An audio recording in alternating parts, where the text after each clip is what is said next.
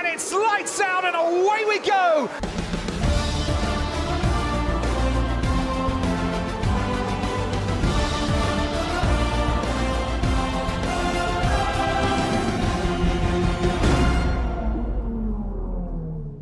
Muito boas, sejam bem-vindos a mais um episódio do Lights Out Podcast, neste Grande Prémio de Mónaco. O meu nome é Alejandro e, como sempre, vamos comentar o Grande Prémio deste fim de semana. Como sempre, vou estar com o Tomás. Como é que estás, Tomás? Está tudo bem, vamos lá apresentar aqui o Grande Prémio de Mónaco com os nossos dois convidados.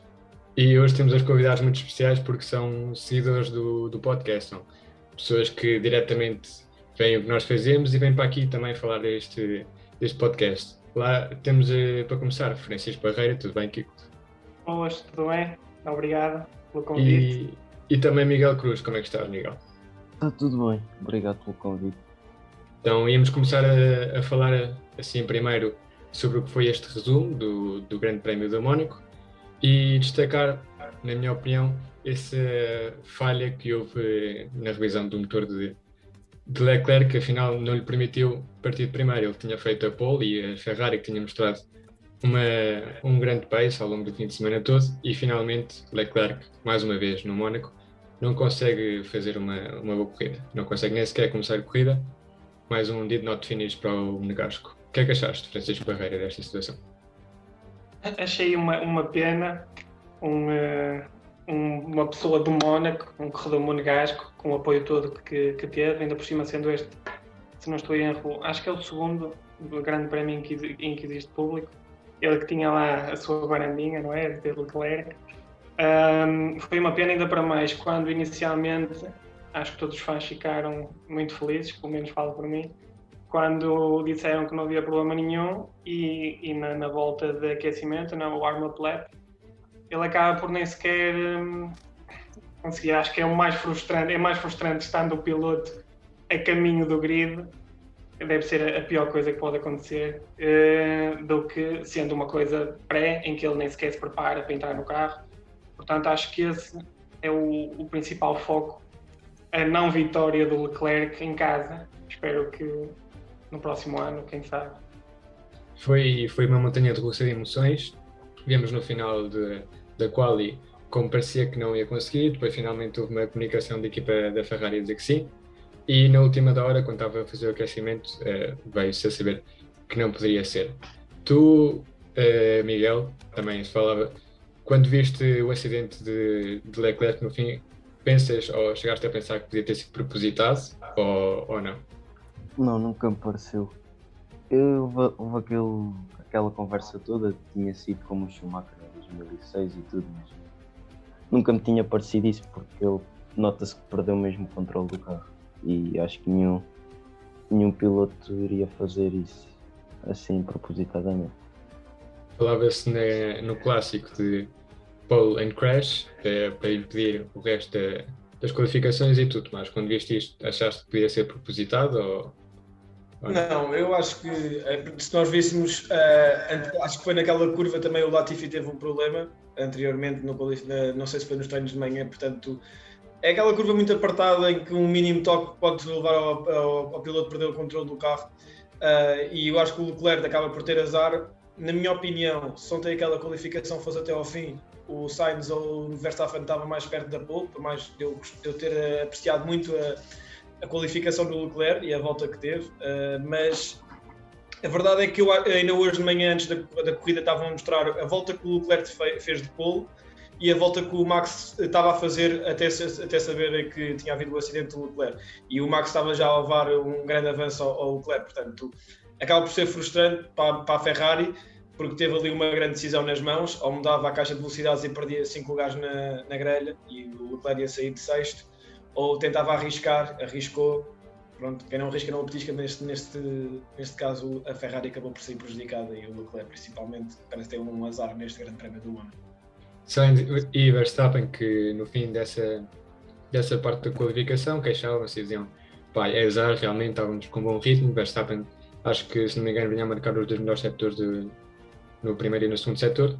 E finalmente a existência de Leclerc fez com que não se pudesse completar a qualificação e também a existência posteriormente fez com que todos os pilotos subissem um, um lugar na grelha. já na corrida vimos logo um, uma partida em que Verstappen fez um pouco aquilo que, que o Hamilton não fez na corrida anterior, é? Viu que Bottas tinha sido melhor e fechou logo o espaço. O que é que achaste desta partida, Francisco? Achei que, acima de tudo, estamos a ver um Verstappen mais maduro, também é preciso nesta fase, já que ele também pela primeira vez está em primeiro no, no Campeonato Mundial de, de Pilotos. Uh, é como estavas a dizer, Arrandro, uh, ele fechou logo a porta.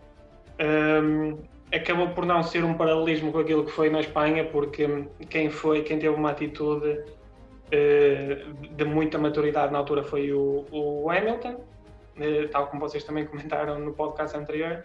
E, um, só que neste caso o Verstappen não, não, não deu hipótese nenhuma ao Bottas. O Bottas acho que um, também foi um bocado cético naquilo que foi a, a, partida dele, acabou por não ser muito agressivo. Acho que no Mónaco também a agressividade, principalmente na primeira curva, não, não os ia levar a um bom porto. E um, acabou por ser uma corrida muito, muito madura do Verstappen, a gerir pneus, a gerir tudo, e acabou por ser uma vitória fácil. De resto, acho que a estratégia pesou muito e acho que a Red Bull, em termos gerais, que acertou com ele, indiretamente, com o Verstappen, principalmente com, com o Pérez, com a ajuda do Verstappen também. Acho que a Red Bull fez um grande trabalho neste fim de semana. Comentavas esta saída que tínhamos visto, por exemplo, na F2, que tinha havido contato e costuma haver contato nessa primeira curva. No entanto, foi tudo limpinho e direitinho, tudo em frente e houve poucas mudanças de posição se calhar uma das mudanças que, que se viu foi a de Schumacher com Mazepin nessa ultrapassagem naquela curva mais lenta. Miguel, o que é que achaste desta ultrapassagem de Schumacher para Mazepin? Uh, fiquei contente. O Schumacher tem provado que tem qualidade e potencial para seguir os passos do pai e acho que aquela conversa toda que o Tsunoda ia ser o melhor rookie, acho que até agora, se ser aquela corrida no Bahrein, o Mick tem-se provado o melhor rookie dos três. Ele só não marca pontos porque não tem um carro competitivo para isso. É certo, o Ask parece que este ano eh, vai ficar pelos zero pontos, ou pelo menos não, não parece mostrar outra coisa. E a seguir, mantivemos essa corrida, esse ritmo de corrida, vemos como Verstappen e Bottas marcavam um ritmo alto logo no início e não houve muitas alterações. Vimos também como Sainz se aproximava a Bottas Tomás, antes falava contigo, achas que Sainz podia ter chegado a ultrapassar Bottas se não se dá aquele problema nos pitstops posteriormente? Eu acho que era aquilo que nós estávamos a falar há bocado. A pista do Mónaco é uma pista que os, os, pilotos conseguem se aproximar do, ou seja, do piloto que está à sua frente, mas depois o grande problema é a ultrapassagem, porque a reta DRS é curta e ou arriscamos ali em alguma travagem um bocadinho mais arriscada que pode também trazer danos para o carro, ou então acaba por ser muito, uma pista muito difícil para a ultrapassagem.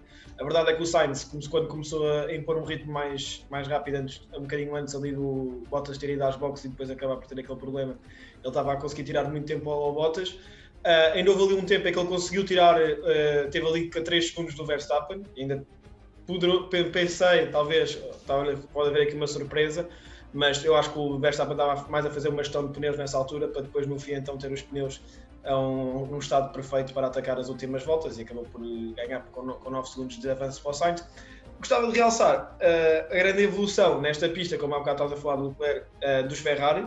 Teve um carro que eu acho, na minha opinião, com um bocadinho de sorte mais no qualifying, uh, podia ter, termos visto um Ferrari a ganhar. Uh, agora, o, o, a Mercedes volta a ter problemas no Bottas, parece que é sempre o Bottas problemas na Mercedes, apesar do, do Hamilton ter dito no, no pré-corrida que o carro dele estava com problemas, que simplesmente estava com problemas de condução, mas acaba por ser um, uma boa estratégia da Red Bull, como o Francisco estava a dizer, e eu acho que a paragem da Red Bull foi no tempo certo, como não tínhamos visto, por exemplo, no, em Barcelona, foi, uh, ou seja, no tempo certo a nível de voltas, foi no tempo certo, foram dois segundos, acho que foi uma das melhores paragens que houve hoje na corrida, portanto acaba por ser um fim de semana perfeito para a Red Bull. Checo fica em quarto, mas acaba por ser uma boa prestação do Max e isso é o mais importante para a Red Bull. O Red Bull consegue parar o Checo fora de trânsito, pondo em quarto. Quem não conseguiu fazer isto foi a Mercedes, primeiro teve um pit stop não desastroso, mas uh, que não levou a cabo por causa de, desse problema na roda dianteira direita de Bottas, que afinal não saía à porca e a roda ficou presa. E depois, finalmente, também com Hamilton, houve problemas no pit stop, sendo que ele perdeu dois lugares só no pit stops. Uh, o que é que achaste também desta tragédia da Mercedes, Francisco, neste grande prémio? Penso que a Mercedes teve uma junção de, de, dois fatores. Azar, no caso do Bottas, como o Tomás ainda agora disse, e, um, e um atestado de autoincompetência, não sendo muito grande, porque já nos provou que, como equipa, para mim é a melhor equipa, não fosse esta hegemonia de, de, de campeonatos mundiais desde a nova uh, era híbrida, mas este fim de semana foi, uma, uma, foi desastroso para, para, a Mercedes, tanto a nível do pit stop como de, com o Hamilton. O Hamilton tentaram fazer com o Hamilton eh, precipitar as restantes, uh, restantes as, chama, as chamadas ao pit, acabou por, por não dar certo. Uh, o Hamilton acabou por ficar frustrado como vimos pelo rádio, porque é que me, porque é que me pararam antes dele. A única coisa que salvou foi a, a volta rápida uh, e pouco mais. Em termos de ultrapassagem, só houve na primeira volta, como já abordaram e o Miguel disse, entre o Schumacher e o Mazepin, e depois era impossível, era impossível, a não ser que algum piloto saísse para, para ir à casa de banho ou qualquer coisa, mas de resto o Hamilton não conseguia fazer mais por muito bom que fosse já vimos que já vimos por várias vezes o Ricardo a defender no Mónaco com menos de cento e tal cavalos. Uh, vimos hoje o, também o Ocon a defender, portanto, vimos que o Hamilton, por muito que quisesse, não conseguia. E, uh, e enquanto que, neste caso, a Red Bull conseguiu, uh, pela estratégia, otimizar os dois pilotos, a Mercedes teve a junção de azar com o Bottas, com a incompetência com o Hamilton. E tu, Miguel, o que é que achaste da corrida do Hamilton, se calhar um pouco mais discreta? Mas que vimos que também não conseguia chegar a Gasly, ficava ali um bocado atrás. O que é que achaste da corrida do Britânico? Uh, talvez diria que uh, não ultrapassou o Gasly porque eles estavam a competir por lugares em pista e o Schumacher e o Mazepin nada tinham a perder quando Schumacher arriscou aquela ultrapassagem. Iam ter zero pontos na mesma, arriscou e correu bem. Enquanto o Hamilton estavam muitas coisas em jogo, além de que o Gasly estava a defender muito bem. Quanto à estratégia da Mercedes, eles este ano já provaram que sabem bem o que fazem. Acho que no misto de azar e de incompetência hoje não correu bem. E pronto, hoje, fim semana, este fim de semana nada correu bem à Mercedes, nem treinos livres, nem qualificação e a corrida muito menos. E agora, Tomás, queria te perguntar a ti também pela parte de, por exemplo, a Alpine, que parecia que nos últimos anos, nos últimos anos, não, perdão, nas últimas corridas parecia que estava a evoluir, que vinha com grande velocidade, Alonso, Ocon, e nesta pareceu que, que não, não mostrou muito. Olha, é verdade. E por um lado negativo há esta pronto, falta de performance da Alpine, mas por um lado positivo há uma, uma equipa que, que temos que realçar e nós não, acho que ainda no último grande, no último grande prémio falámos que eles não estavam mesmo com problemas e é Aston Martin. Pá, primeiro, espetacular a corrida do, do Vettel uh, e também uma grande corrida do Stroll. Nós estávamos a falar daqueles problemas no, nas ultrapassagens, a verdade é que o Stroll escolhe uma estratégia diferente, acho que foi só ele e o Tsunoda que fizeram, acho que iniciaram com os pneus diferentes Uh, acaba por ter um bom arranque, sobe logo dois lugares e depois a paragem e o resto da estratégia é boa e permite-lhe chegar à oitava posição. Portanto, grande fim de semana para Aston Martin, uma resposta às críticas, uh, eu, admito também já ajudei a Aston Martin, uh, mas ao contrário disso, sim, a, a Alpine não está a conseguir. Parece que conseguem fazer progresso em algumas pistas, mas há outras em que o carro não é de todo mais adaptado para ter bons resultados. Uh, e portanto acho que o, o, Alonso volta a ter uma má prestação. Acho que a melhor prestação que ele teve até agora foi mesmo aqui em Portugal. Uh, o Alcon lá consegue chegar aos dois pontinhos, mas eu acho que sem dúvida daquela, daquelas equipas no meio da grelha. Uh, vai, a luta da Alpine talvez vai ser com, com o Alfa Tauri, que o Gasly ainda consegue às vezes sacar alguns pontos e essa, essa vai ser a maior luta deles. Não, não os vejo a conseguirem competir uh, com a Ferrari, nem com a McLaren, nem com talvez a Aston Martin se começar agora a ter melhores performances, porque conseguiu hoje fazer uma boa performance, pode ser uma motivação para os próximos grandes prémios. Quem também pareceu evoluir estas últimas corridas foi a Alfa Romeo, que hoje também voltou a conquistar pontos. O que é que achaste da evolução de, de Alfa Romeo e da corrida, especialmente hoje, Francisco? o que eu achei foi que finalmente conseguiram pontuar e eu pensei que pudesse ser pelo Kimi, pela experiência, porque aqui no Mónaco o conta muito a experiência e conhecer bem os cantos à casa e à pista. E uh, acabou por ser o, o Giovinazzi uh, a surpresa e um, penso que é merecido. O Giovinazzi muitas das vezes é o piloto que fica mais na sombra, chega sempre ao final do ano e renova ou não renova e penso que é um prémio, um pequeno prémio para eles, mas acho que é um pequeno grande prémio, porque como o Tomás ainda agora estava a comentar, acaba por ser uma luta lá no fundo.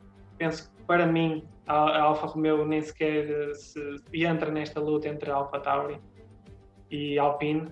Acho que não, acaba por estar ali num, num campo de minas sozinha, eh, porque depois no final temos a Asia Williams que não sei quando é que o Russell vai, vai conseguir pontuar ou finalmente acho que o Russell aqui neste grande prémio passando um, um bocado a temática podia ter brilhado porque se nós falamos sempre e vocês também falaram em podcasts anteriores que hum, normalmente costuma afinar o carro muito bem para sábado e depois eh, no domingo é que costuma diminuir em ritmo de corrida. Aqui se afinasse bem o carro e ficasse num décimo primeiro ou décimo segundo ia conseguir pontuar Uh, mas voltando ao Giovinazzi, penso que é um mérito dele.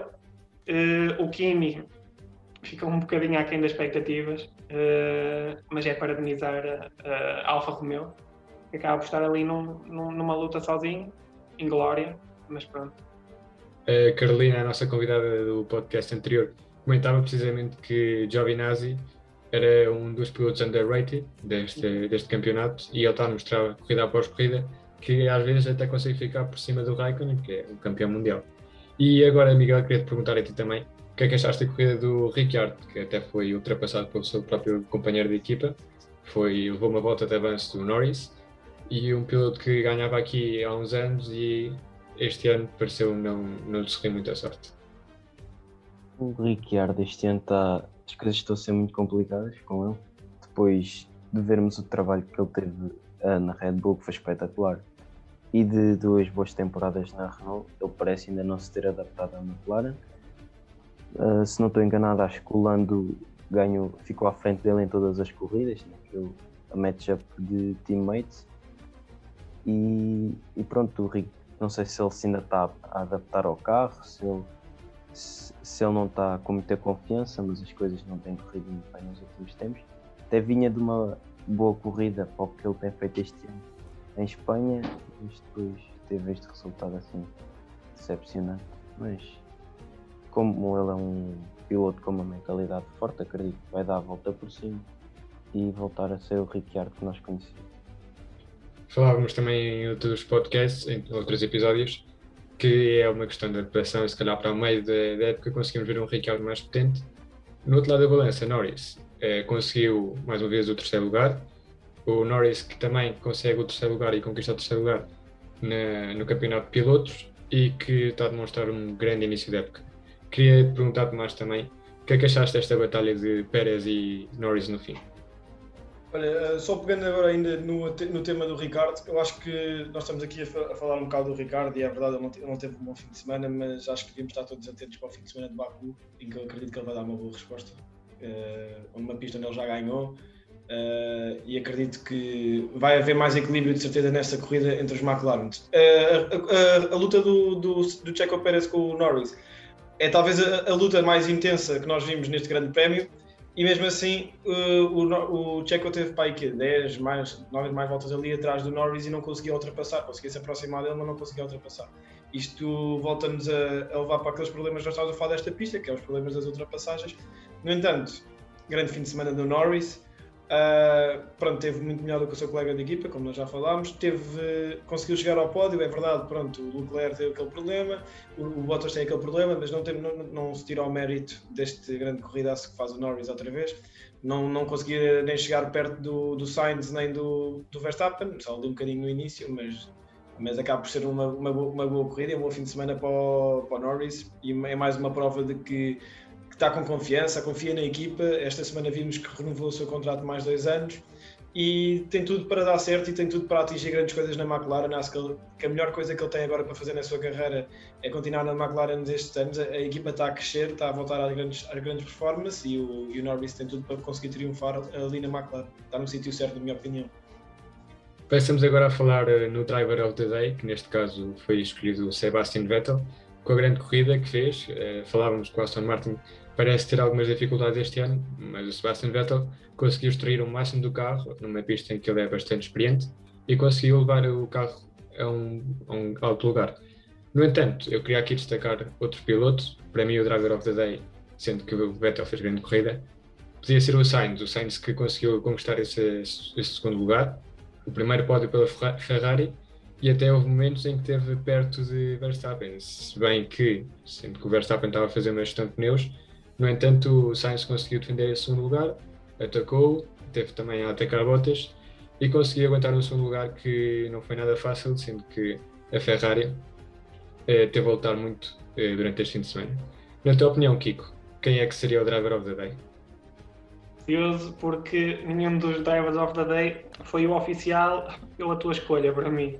Para mim foi o Lando, por, também um pouco por aquilo que o Tomás já disse, e porque para mim está a mostrar uma grande maturidade este ano.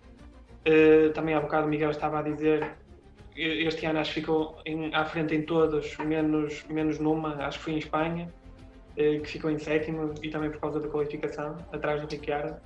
Uh, mas está a mostrar uma, uma, grande, uma grande maturidade e, e consegue extrair muito do carro. E, e, também pegando naquilo que é a McLaren e naquilo que o Tomás estava a dizer, acho que é muito importante para o Ricardo uh, melhorar muito e adaptar-se o mais rápido possível ao carro, não ao mesmo, ao mesmo nível de, do, do Norris, mas pelo menos estar constantemente no Q3 ou nos pontos porque nós estamos a ver uma, uma bela simbiose entre o Leclerc, Sainz um, e Ferrari. Uh, a Ferrari está muito forte na qualificação.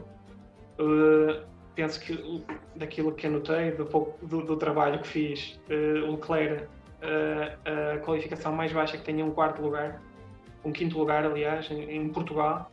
Um, e vai ser uma luta espetacular, espero eu, até ao fim, entre a Ferrari e a McLaren mas para mim, indo à tua primeira questão, Alejandra, uh, o driver of the day é, é, o Norris, porque finalmente, já no terceiro ano, uh, está a mostrar que é um piloto a quem uh, penso que no início ninguém dava, ninguém apostava nele, até pela forma extrovertida como se apresentou e porque hum, não, é, não vinha como campeão da Fórmula 2, quem, quem, quem tinha vindo era o Russell um, e está a mostrar está a mostrar que consegue extrair muito daquele McLaren uh, e vai ser uma bela luta, espero eu, entre a Ferrari e a McLaren.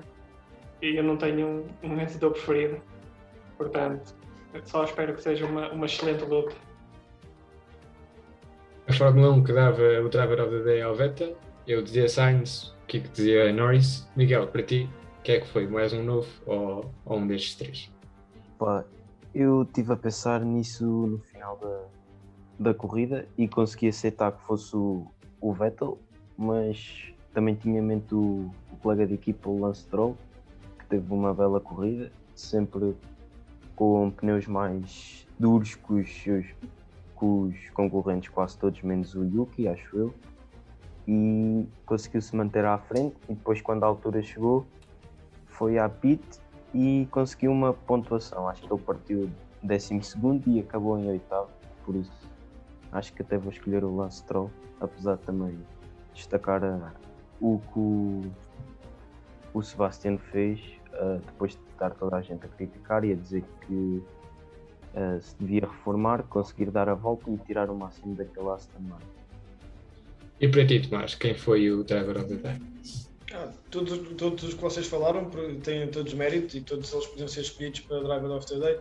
Eu vou mais por uma questão de pronto, afinidade e porque gosto dele uh, e por ter conseguido e porque principalmente conseguiu fazer uma coisa que nós não vimos ano passado, que é um Ferrari a, pressionar o Mercedes, seja o do Bottas, seja o do, do Hamilton. Portanto, o meu Driver of the Day hoje ia para o Sainz, pronto, pela conquista do primeiro pódio pela Ferrari, pela pela grande, pelo grande fim de semana que faz, pelo que eu acredito que o Sainz, se não tivesse havido a batidela do Leclerc, ou ficava em P3 ou ficava ali talvez em P2 no, na qualificação, e, mas não foi isso que lhe mandou abaixo e conseguiu dar tudo, distrair tudo do carro para chegar àquele pódio. Uh, Norris também podia ser, mas na minha opinião fica o Sainz deste, deste fim de semana. Também no nosso podcast costumamos destacar a ultrapassagem do dia, sendo que no Grande Prémio de Mónaco é um bocado complicado. Mas eu queria pôr aqui duas, essa que comentamos no início do Schumacher com o Mazepin. E depois, não é bem uma ultrapassagem, mas foi aí um, uma luta engraçada, que foi aquela de Vettel e Gasly à saída das boxes. O que é que achaste desta, desta luta, Kiko? Ah, bem, não temos muito para onde escolher, não é verdade? Uh, acho que o momento mais mais vibrante foi a saída das boxes do, do, do Vettel, e ainda bem que falaste, que há, há pouco também me tinha passado. Uh, penso que essa foi eh, uma. fez-me lembrar um pouco o Brasil, aquela drag race entre o Hamilton e o Gasly também, só que desta vez o Gasly acabou por uh, levantar um pouquinho o pé e, uh, e deixou o, o Sebastian passar. De resto, infelizmente, era como já, como já, como já comentámos aqui, não tivemos grandes ultrapassagens. Queria realçar também que, apesar do, do Schumacher ter ultrapassado, uh, acabou atrás do, do Mazepin, se não estou em erro. E uh, não, sei, não sei se foi pela, pela, pela, estratégia ou não. O que é certo é que o, o Mazepin conseguiu, um, conseguiu passar com a folha limpa no Mónaco uh, tira-lhe o chapéu e bate-lhe palma. Um, mas de resto, penso que, essencialmente, penso que este fim de semana do Mónaco foi mais vibrante por aquilo que foi a qualificação uh, do que propriamente por aquilo que foi a corrida, ou a pré-corrida, pronto. Uh, de resto, acho que falaste muito bem dessa, dessa, dessa drag race, pronto, e foi o momento mais vibrante da corrida. Uh, o Tomás também falou há pouco que o, o Sainz nos colocou um bocadinho com água na boca quando estava a 3 segundos do, do Verstappen, mas, mas pouco mais. Acho que limpámos rápido a, a, a baba, porque depois o Verstappen foi, foram 7, 8 ou 9 segundos de, de avanço. Fez uma excelente gestão. E, uh, e, e foi isso o fim de semana. Eu também comentava ao longo da semana com os meus amigos e brincava um bocado ah, quantas bandeiras vermelhas é que o Mazepin vai trazer ao Grande Prémio de Mónaco, não é? Sendo que é um circuito tão complicado e que realmente uma batida dela faz com que a corrida tenha de ser parada. Uh, voltando a este comentário, Miguel, e também falei já outra vez da ultrapassagem do dia, querias destacar alguma ultrapassagem, algum movimento ou, ou esses dois que nós estamos a comentar? Acho que o movimento do, do Max uh, sobre o Valtteri no início da corrida foi, foi muito importante, porque sabemos que quem normalmente sai no final daquela reta em primeiro, é difícil não acabar a corrida em primeiro, se haja algum erro na pita ou, ou alguém se bata, mas se tudo correr na normalidade, quem, quem sai em primeiro na reta acaba em primeiro. E o Verstappen conseguiu garantir isso. E eu acho que na semana passada o que aconteceu com o Hamilton é que ele sabia que na, na pista que estavam tinha muito mais possibilidades de ultrapassar que na do Mónaco e teve a maturidade de não causar ali um acidente uh, que podia acabar com a corrida após dois e correu bem que depois acabou com os 25 pontos. E também considero que a saída do, do Vettel da pit foi muito importante para ele, ou que pode ser para o resto da temporada, porque se o Gasly tivesse ido à frente, talvez o, o Hamilton até o tivesse conseguido ultrapassar e ele não teria a motivação e confiança que teve depois de acabar em quinto lugar. E tu, Tomás, gostaste de destacar mais alguma ultrapassagem? Não, também vou dar uh, como move of the day aquela saída do Vettel da, da, das boxes. Foi talvez um momento mais emocionante na corrida. Pronto, sabemos que este não é uma pista que tem muitas ultrapassagens, portanto fica para mim esse, esse momento. Gostava de fechar aqui também com, com um debate. Viemos esse pódio tão jovem de Max Verstappen, Sainz e Lando Norris e muitos apontavam que pode ser este o futuro da Fórmula 1. O que é que tu achas, Kiko? Estavam a falar isso na, na Eleven, uh, que era a nova geração de pilotos. O Verstappen já, já, já é batido nestas andanças desde os 18 anos, não é? desde aquela corrida em Barcelona. Portanto, o que é certo é que o Sainz também já é um piloto muito experiente, apesar da idade da idade jovem para mim, ainda tem 26 anos. O que é certo é que já, já tem muita, muita bagagem com ele. Renault, Alfa Tauri, na altura, na altura Toro Rosso, um, Renault, agora Ferrari. Uh, percebe muito daquilo que é também o, o, carro em si, também por causa do, do pai, não é? E do, de todo o envolvimento que tem. Um, o que é certo é que esta nova geração de pilotos, ainda aí vem o Russell, Uh, o Miguel também estava a falar no início do, do, do Tsunoda. Para mim, o, o, Tsunoda, a única coisa que mostrou, penso que o Miguel disse e corrijo foi no Bahrein. E depois a única coisa que mostrou foi o cardápio dele de, de, de nomes, pronto, para, para a Pit Crew. Um, acho que tem, acho que a Fórmula 1 tem um futuro brilhante. Um, e se me permitem, quem eu gostava principalmente que fosse campeão mundial em breve era o, Leclerc.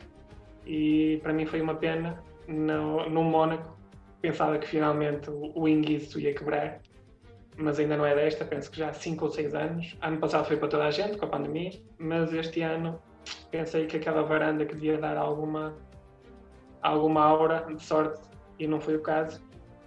Um, Alejandro, não sei se era para dizer aqueles dentro daquela que é a nova era, qual era o nosso preferido, mas eh, Sim. acaba por me descair um pouco. Não uh, o que é certo é que ainda falta o Russell uh, ir para a Mercedes, não é? Como ao que tudo indica, o Russell ou o Ocon, mas para mim o Russell. Portanto, não nos podemos também esquecer dos três do pódio, para mim mais Russell e, um, e talvez Tsunoda. Portanto, é, o que é que falava do Leclerc como possível próximo contendente ao, ao Campeonato Mundial? E tu, Miguel, quem é que achas que pode ser o próximo grande vencedor do, do Mundial de Fórmula 1? Eu considero que o mais próximo de ser campeão nos próximos anos é o Max Verstappen, sem dúvida.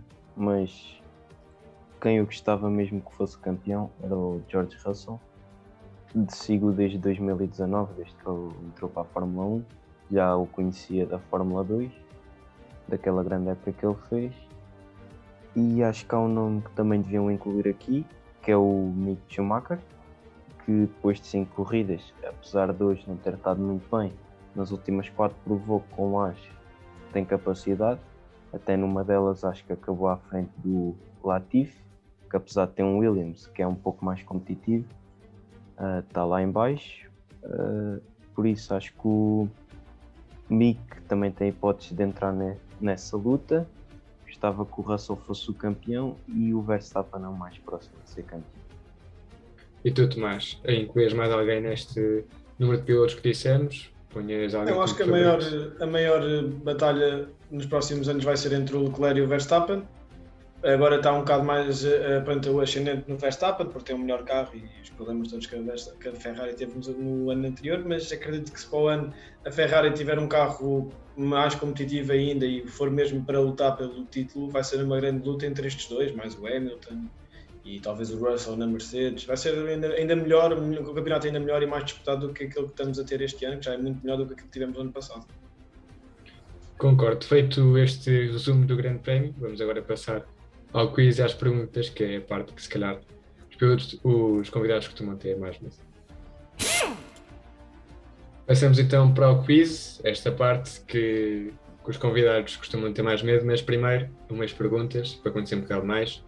Uh, vamos perguntando a um e a outro. Kiko, primeiro, piloto favorito? Piloto favorito para mim é o Charles.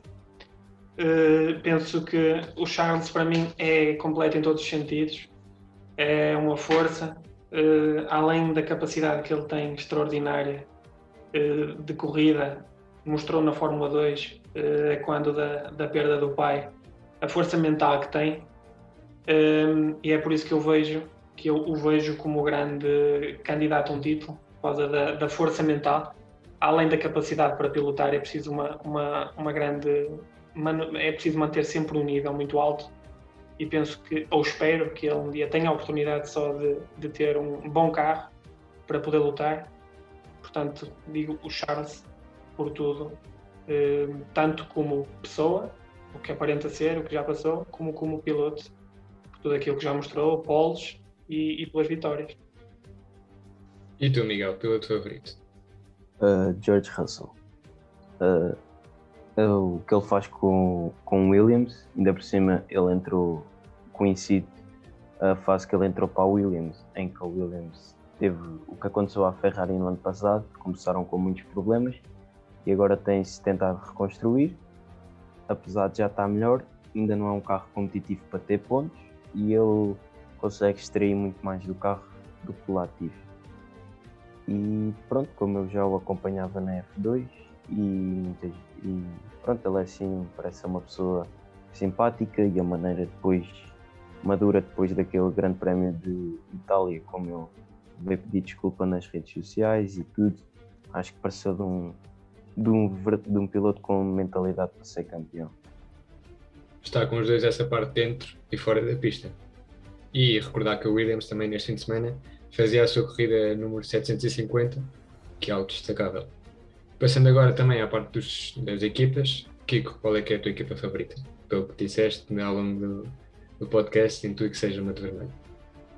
Pronto, a minha equipa favorita, por aquilo que já, que já disse, acaba por ser a Ferrari. Um, não só pela, pelo historial que tem, um, penso que já passaram por lá excelentes pilotos, pilotos icónicos, que passaram lá os melhores anos da, da carreira, não sei, duvido que da, das vidas, como é o caso do Alonso, na altura a lutar pelo campeonato mundial, em 2012, com um carro que não era nem de perto nem de longe para lutar por, por, por pódios sequer.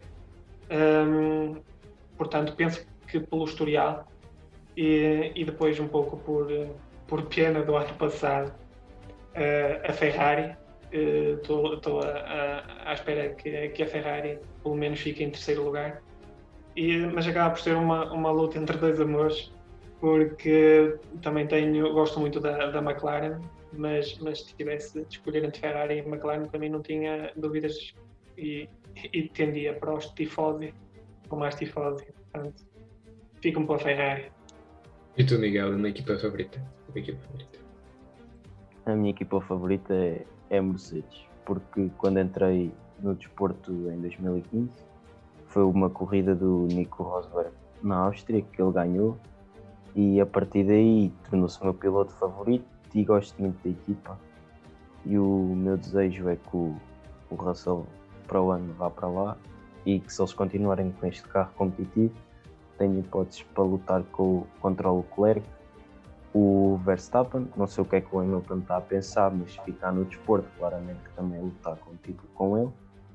E seria giro ver uma companhia Hamilton e Russell, a experiência contra a juventude e dois pilotos que prometem muito. é, engraçado, é engraçado ver que às vezes também escolhemos as equipas por aquilo que nós vivemos. Se calhar as pessoas mais novas, como viveram essa supremacia dos sete campeonatos também Mercedes, escolhem a Mercedes e as pessoas mais velhas, se calhar a Red Bull com esses quatro anos da Sebastian Vettel ou o Ferrari, que pronto, é a equipa com mais história. E é engraçado ver esta, esta diferença também entre gerações. E também Gostava de vos perguntar qual é que acham que vai ser a equipa revelação deste ano, a equipa com mais potencial, pode superar as expectativas. Kiko. Pegando no que tu perguntaste mesmo, a equipa para superar as expectativas, acho que já está a superar as expectativas de toda a gente, é a Ferrari. Porque a McLaren já não pode, eh, a não ser que fosse, tivesse a lutar ali com a, com a Mercedes e com a, e com a Red Bull pelo primeiro e segundo lugar do, do pódio. Eh, ou seja, a, a, que nos vai surpreender e que penso que está a surpreender a todos de forma homogénea é, é a Ferrari. Uh, e é por isso que, que, em vez de lutar por aquilo que é o plano intermediário, uh, está a lutar com a McLaren. A McLaren, espero é que mantenha o nível, ou que suba com o Ricardo, uh, e que possa dar uma, uma excelente luta, porque já vimos que o Leclerc e o Sainz estão muito fortes, são pilotos muito fortes, mas podiam não, não se ter adaptado bem ao carro, principalmente o, o Sainz, não é? Pela mudança. Um, mas espero, espero bem que, que a McLaren dê luta e que o Ricardo uh, mantenha pelo menos o, o, mesmo nível que nos habituou e que nos dê uma excelente luta. Só pegando nisso estavas a dizer, por acaso, deixa-me só dizer uma coisa. Uh, o Ricardo, pronto, sabemos não está a ter boas, boas, boas performances e arrisca-se, sinceramente, na próxima corrida a McLaren ser ultrapassada pela Ferrari no Campeonato de Construtores. Se voltar só, só um dos pilotos a ter estas pontuações.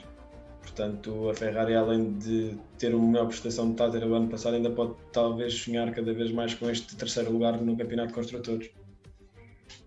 E para ti, Miguel, qual é que pode ser a equipa de revelação? Ficas com a Eu- ideia de Kiko? Eu concordo com o Kiko, acho que este ano a única equipa que se pode ser considerada equipa revelação é a Ferrari, porque acho que depois do ano desastroso que eles tiveram, ninguém pensava que eles viessem tão melhor ah, comparado com o ano passado. E o Sainz continua a mostrar a qualidade que tem como piloto, porque entrar assim numa equipa e adaptar-se tão rapidamente acho que é incrível. E o Leclerc já sabemos todos, é um piloto muito bom e tem muita maturidade, mas queria também destacar a Alpine, porque ah, principalmente graças ao Ocon, que sempre mostrou ser um bom piloto, mas teve aquele ano em que sem competir, devido a questões de dinheiro, que ele até estava melhor que o Checo, e o Stroll entrou por ele e não pelo Checo. E acho que esse ano lhe faltou desenvolvimento uh, lhe tirou muita coisa. Uh, mas escolha Ferrari e depois com alguma competitividade da Alpine. E em relação, falamos agora da equipa, piloto, qual é que acham, não, piloto de revelação, mas o piloto com mais potencial dentro da grelha, uma jovem promessa? eu sou parcial, não é? Por tudo aquilo que já disse.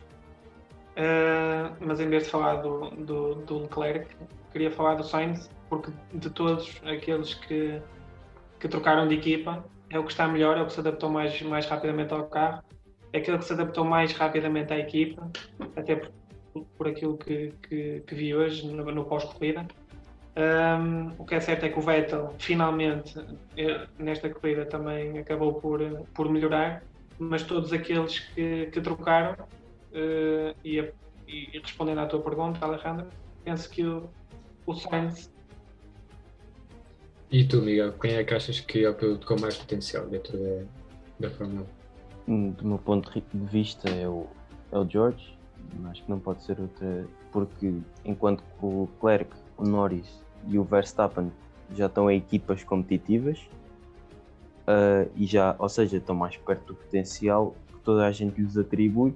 Nós ainda só vimos o George Russell na Williams e uma corrida em que a estratégia da Mercedes correu mal e estragou-lhe a corrida. Ou seja, o que tem mais potencial é ele e estou curioso também para ver o que é que o Mick faz num carro mais competitivo. Então, para ti seria Russell? Sim, sim. E agora, Ok. queria gostar, diz-me. Eu também gostava de, de aproveitar porque acho que merece pelo menos uma menção honrosa, no mínimo, o, o, o Norris, por tudo aquilo que tem estado a fazer, os pódios constantes, e porque, apesar do, de, o, de o Ricardo não estar a, a tirar o mínimo do, do carro, penso que o Norris está a fazer o contrário, que é ultrapassar aquilo que, é- que são os limites do carro. Uh, portanto, além de, do Sainz, penso que o, o Norris merece pelo menos uma, uma menção da nossa parte por tudo aquilo que tem feito.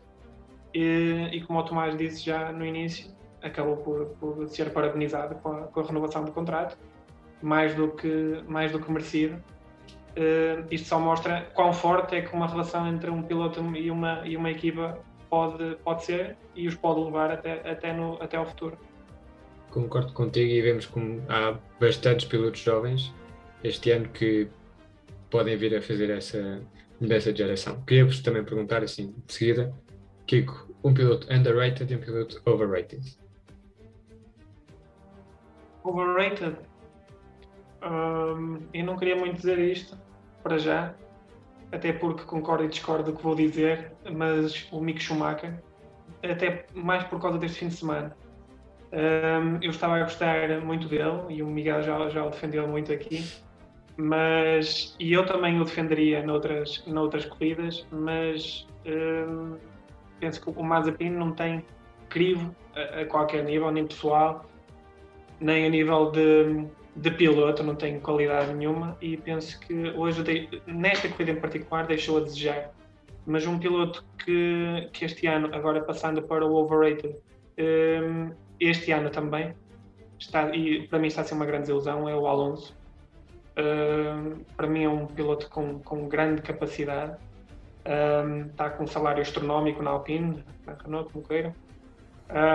Este ano não está a, a, puxar pelo carro, não está a fazer render o carro, não tem feito boas qualificações em termos de ritmo de corrida, tem sido paupérrimo e, uh, e o Alonso tem de, tem de melhorar um bom pedaço para pelo menos a Alpine poder lutar com, com Alpha Tauris, com, com, aqueles, aqueles intermediários da parte do fundo, já que tem sido o Ocon a carregar a Alpine às costas.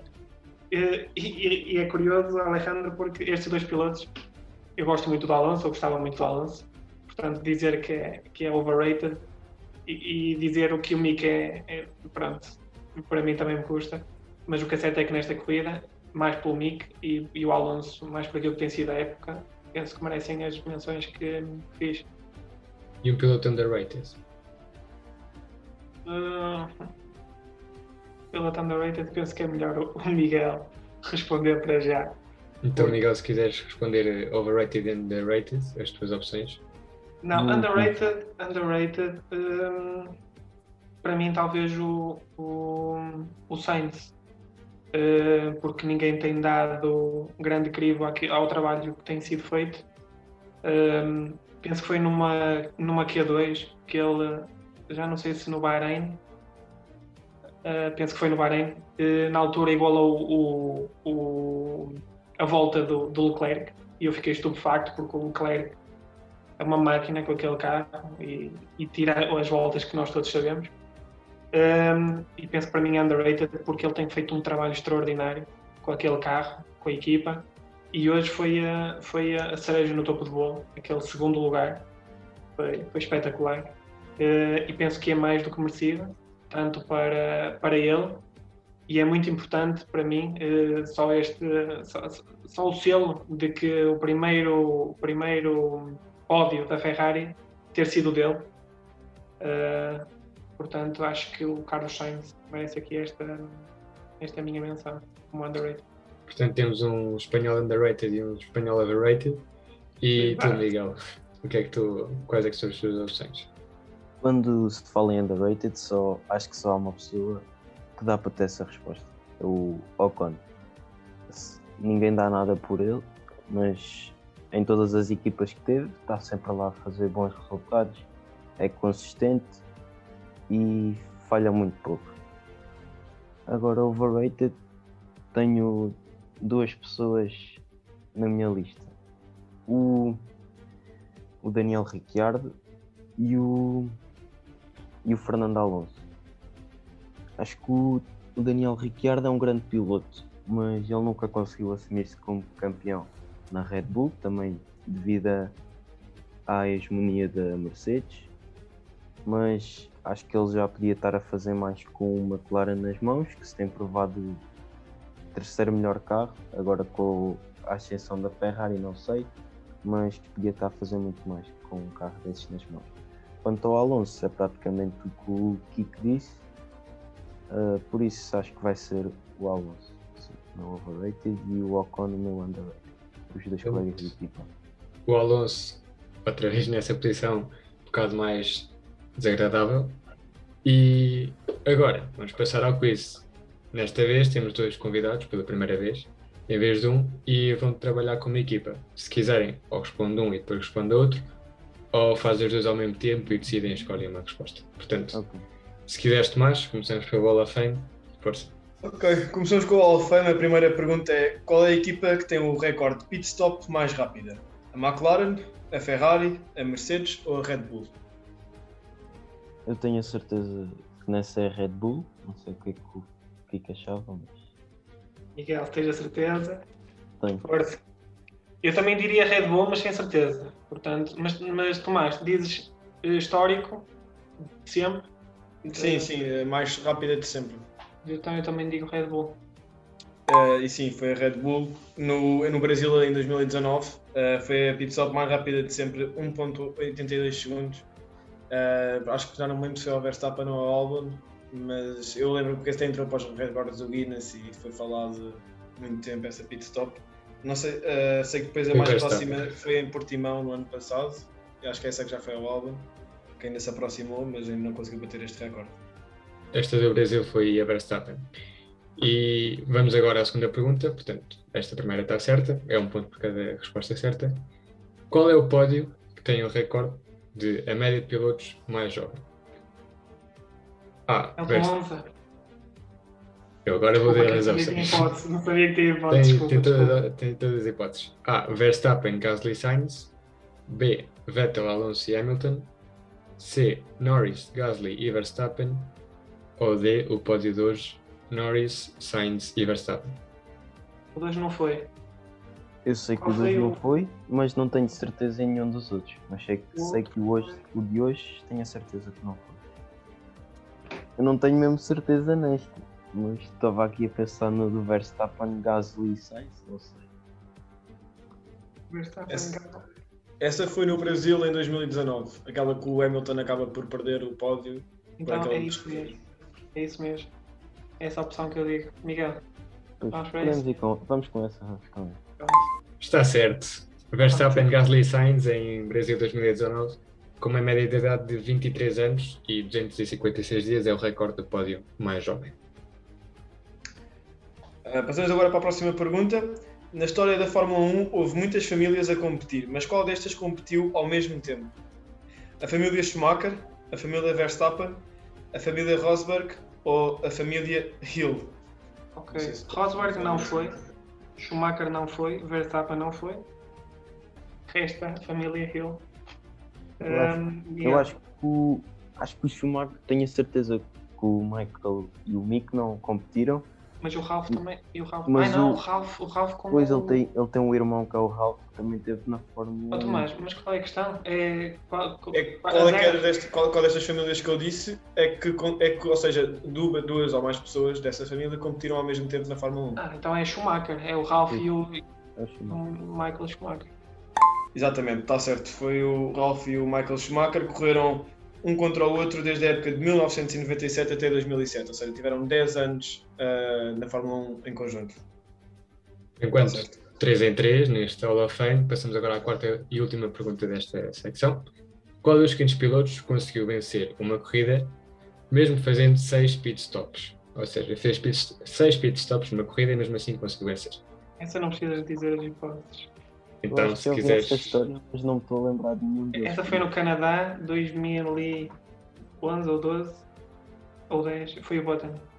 Está certo. 2011, Grande Prémio de Canadá, Jason Button, que mesmo fazendo 6 pit stops e ainda por cima recebeu uma penalização e conseguiu vencer o Grande Prémio. E é por isso que eu acho que também merece estar aqui neste Hall of Fame, nesta parte da secção. 4 em 4, todas certas nesta primeira parte. Será que vocês também vão para o Hall of Fame do Lights Out? Ah, Vamos Estão agora, bem carregados. vamos Vamos agora passar uma- a prova, vamos pôr ordem nisto. Esta é a nossa segunda parte. Tomás, força nisso. Bem, vamos lá então por ordem nisto. Ah, os pilotos que, que vos vamos dizer foram todos campeões, mas qual deles demorou mais tempo até ser campeão do mundo de Fórmula 1? Vou passar a dizer aqui uma lista, não sei se vocês querem tipo. Anotar. estou a anotar. Ah, pronto. Kimi Raikkonen, Alan Prost, Jason Button, Nico Rosberg, Nigel Mansell ou Mika Aqui. Hakkinen. Mika Hakkinen. Estou sempre a confundir este nome. Ora bem, o primeiro é o Kimi Raikkonen. Kimi acho que não foi, porque o Kimi até era novo. Ele tem 41 e foi em 2007, por isso há 14, 13, 14 anos tinha 28. E sei Mas a que o pergunta é qual, qual é que demorou mais tempo, não é? Certo, desde Exato, que fez um o. deles demorou mais tempo, ah, desde que estreou na Fórmula 1 até ser campeão. O Nick estreou-se na Fórmula 1 com 17 anos, por isso. Foi Quem? muito tempo até aos 31. Quem, Miguel? O Nico Rosberg. O Nico Rosberg Ah, teve- sim. estreou-se na Fórmula 1 aos 17 e retirou-se aos 31 depois de ganhar o campeonato. Pois foi. O Kimi, o Kimi foi com 22 ou 23 na Sauber. E foi campeão em 2007. Ok, então acho que já está. Resposta final, podemos? À vontade. Vocês puseram do que mais demorou ao que menos demorou? Sim, ou também podemos dar ao Tá contrário. bem. Não, do que mais demorou ao que menos demorou. Diga. Ok. Nick Rosberg, Mika Hakkinen, Nigel Mansell, Alan Prost, Jensen Button e o, e o, e o Raikkonen. Lamentamos dizer, mas não acertaram nenhuma posição. A resposta certa era o Niall Mansell, uh, 13 anos, demorou até ser campeão a primeira vez. A seguir a isso, o Nick Rosberg demorou 11 anos. O Jason Button, 10 anos. O Mika Hakkinen, 8 anos. O Kimi Raikkonen, 7 anos. E o Alan Prost foi o que demorou menos tempo a ser campeão, demorou apenas 6 anos. Desde que se estreou na Fórmula 1. Vocês mais ou menos tinham assim as ideias, o Raikkonen para baixo, o, o Rosberg lá para também. cima. O Nico é, em cima também. Exato. esses últimos pontos. Vamos continuar com esta segunda parte. Eh, também, outra vez, por, por, por ordem. Eh, sabem o que é que é um grande slam? Certo? Um, Um grande slam na Fórmula 1. um Shalem é, é, é, é ficar em primeiro, a pole, e liderar todas as, as voltas e. Fazer a volta mais E rápida a volta mais rápida. e vencer o grande prémio. Certo. Exatamente. Qual destes pilotos fez mais grandes slam? Lewis Hamilton, também é para pôr por ordem. Lewis Hamilton, Jim Clark, Nelson Piquet, Sebastian Vettel, Michael Schumacher e Nico Rosberg. Todos eles fizeram grandes slams. Quem é que foi o que mais fez? E daí o que menos? O que menos fez para mim foi o Nick Rosberg. O Vettel é quatro vezes campeão do mundo. O Nelson Piquet três vezes. O Hamilton nem se fala e o Schumacher. Portanto, o Uhum. Schumacher e o Hamilton para mim lá em cima. Mas eu Mas- primeiro colocaria o Schumacher. Final. Uma resposta Michael errada. Schumacher, Lewis Hamilton, Nelson Piquet, Vettel, Jim Clark e Nick Rosberg. Não falta nenhum, né? Não. Está tudo. Acertaram três posições. Acertaram Lewis Hamilton em segundo, o Vettel em quarto e o Nico Rosberg em sexto, em último lugar.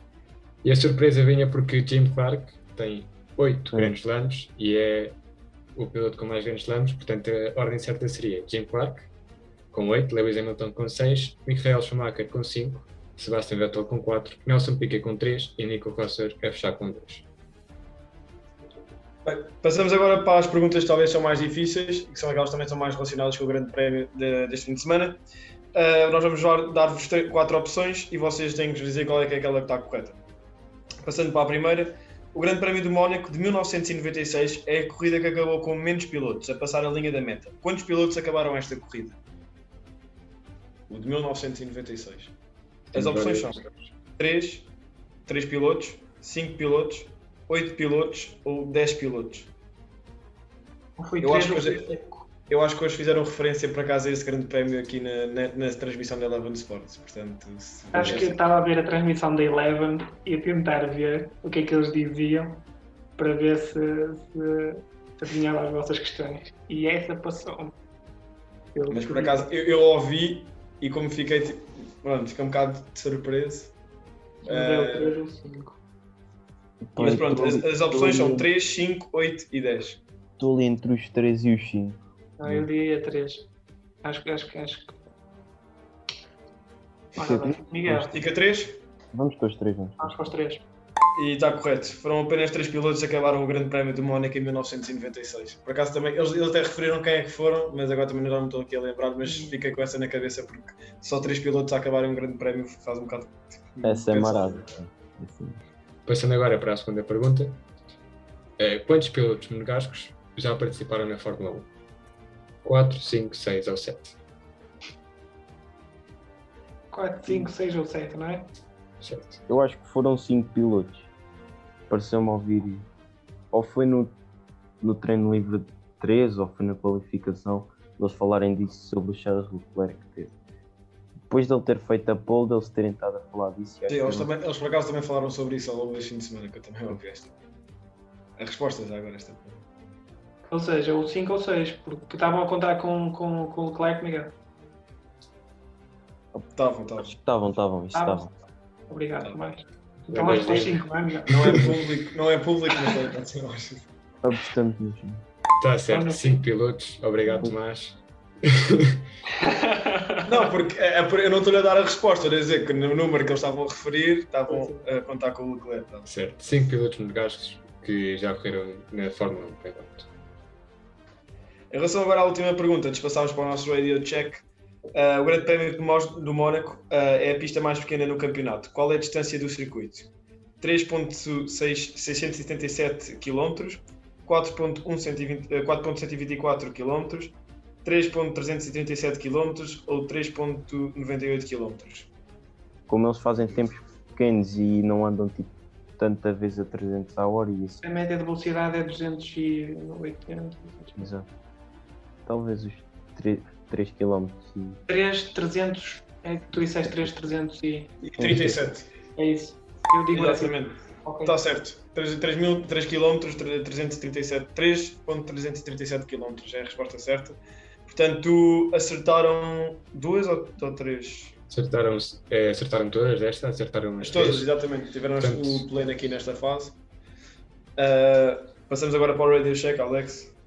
Por enquanto tem 10 pontos, então tem com esta oportunidade do Radio Check para saltar ali para os primeiros pontos da tabela. Vamos ao Radio Check, esta parte em que nós dizemos eh, Radio Checks que aconteceram.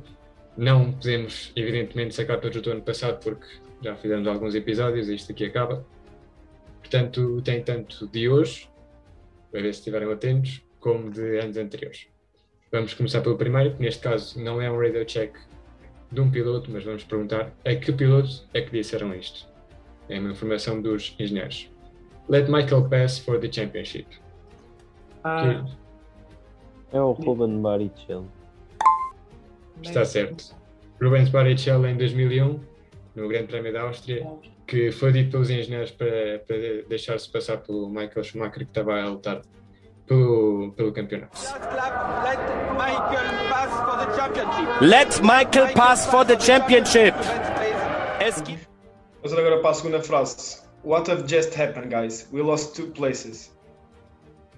Isto foi o Hamilton hoje. Pois também acho que sim. Está certo, foi o Hamilton hoje. Eh, pronto, quando está quando, naquela situação em que ele estava a ir à boxe ou não vai, foi, mas por acaso esta está certo, foi o Hamilton hoje no Grande Prémio do Mónaco 2021.